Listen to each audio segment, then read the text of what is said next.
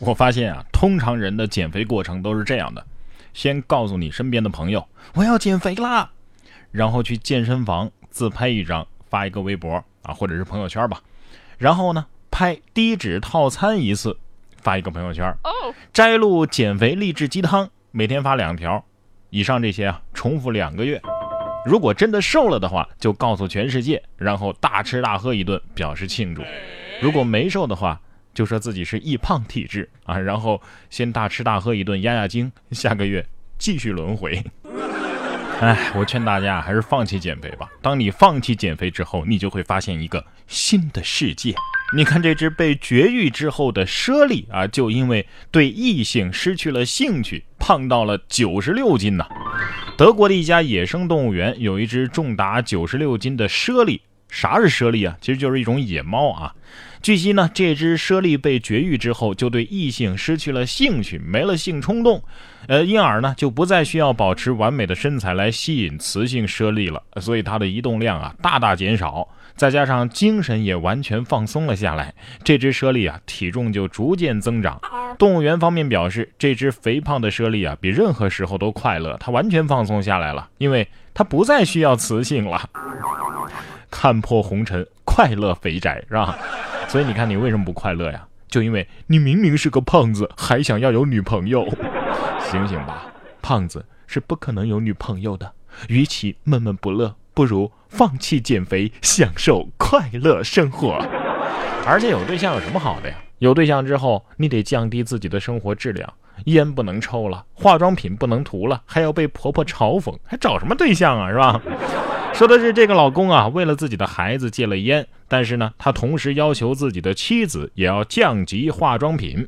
重庆的刘丽啊，和老公薛先生结婚一年半，有了女儿，婆婆呢也从老家搬来一起照顾女儿，但是两个人月薪加起来也就一万块钱吧。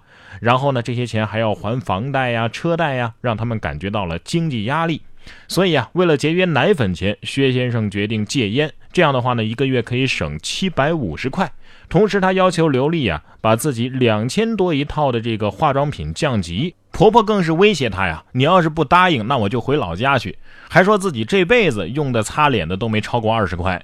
刘丽觉得自己年龄是越来越大了，那更需要保养啊，所以无法接受化妆品降级这件事儿。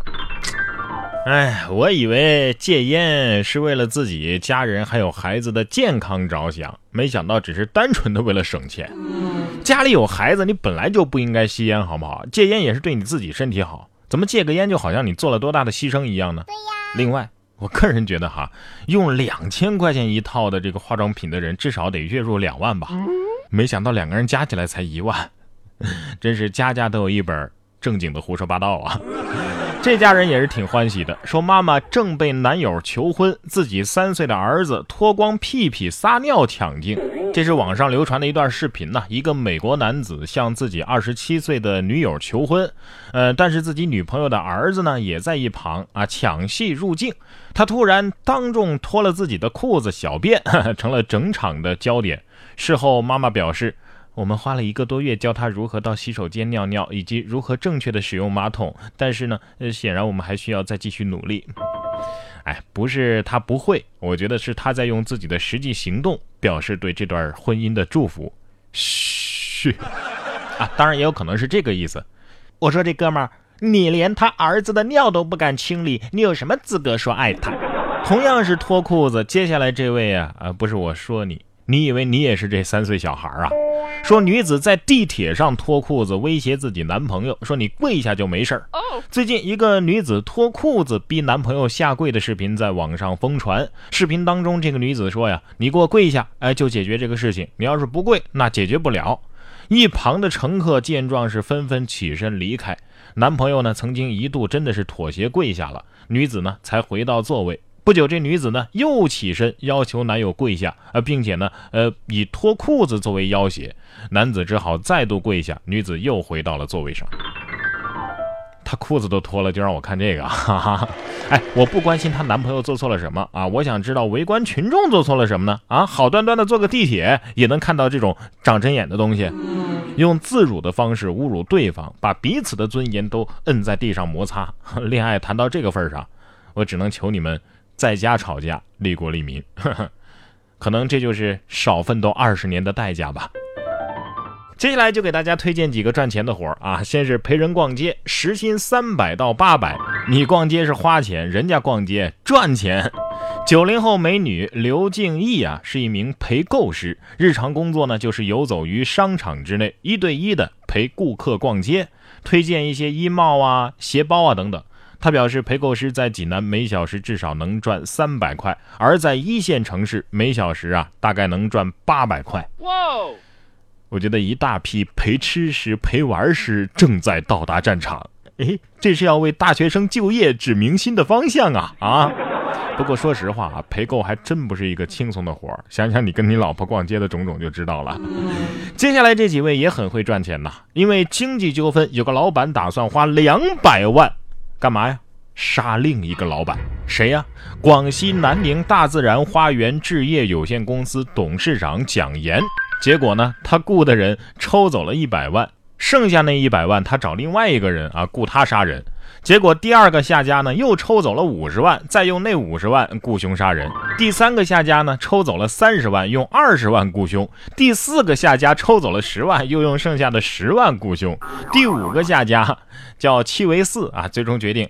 哎，我我不杀人了，十万块钱杀个人太没劲了。于是呢，他就去找要杀的那个老板啊，坦白了，让他配合摆拍一个被绑架的照片，然后把这十万给骗了。最后呢，这个老板报了警，这些人全给抓了。最后一个挣十万的那个杀手呢，无罪释放，另外五个人以故意杀人罪被起诉。层层转包，果然容易出现豆腐渣工程啊！所以得感谢中间商啊！如果不是这些中间商把佣金一半一半的砍下去了，这蒋岩是不是早就遭遇暗杀了？哎，这么棒的剧本，没人拍成电影吗？啊，电影标题我都想好了，就叫《这个杀手不靠谱》，黄渤主演啊。钱赚的再多呀，我觉得也不能这么随便乱花，是吧？你看这位大哥，二十串羊肉串就付了一千四百块，老板要退，这客人还坚决要给。近日，刘先生点了一百四十块钱的羊肉串和酒水，喝醉的他呀，结账的时候手抖，支付了一千四百块。烧烤店的老板伊敏托和提啊，提醒他：“你给多了，先生。”刘先生却说呢：“哦，我们是好兄弟啊。”坚决要给这伊敏托和提呀，不得不报警。酒醒之后，刘先生才反应过来，哎呦，哎呀，不好意思，不好意思啊，我我下次还来啊，下次还来。别人喝酒是赖账，哥们儿，你喝酒是撒钱呐啊？不是，就一百四十块钱的酒水，里边还有二十串羊肉串的钱，就能把你喝成这个样子啊？你看这位司机喝了八瓶啤酒之后。还是这么怕老婆，说司机喝了八瓶啤酒醉驾被查，理由亮了。哎呦，是因为我老婆要求我半个小时之内必须回家。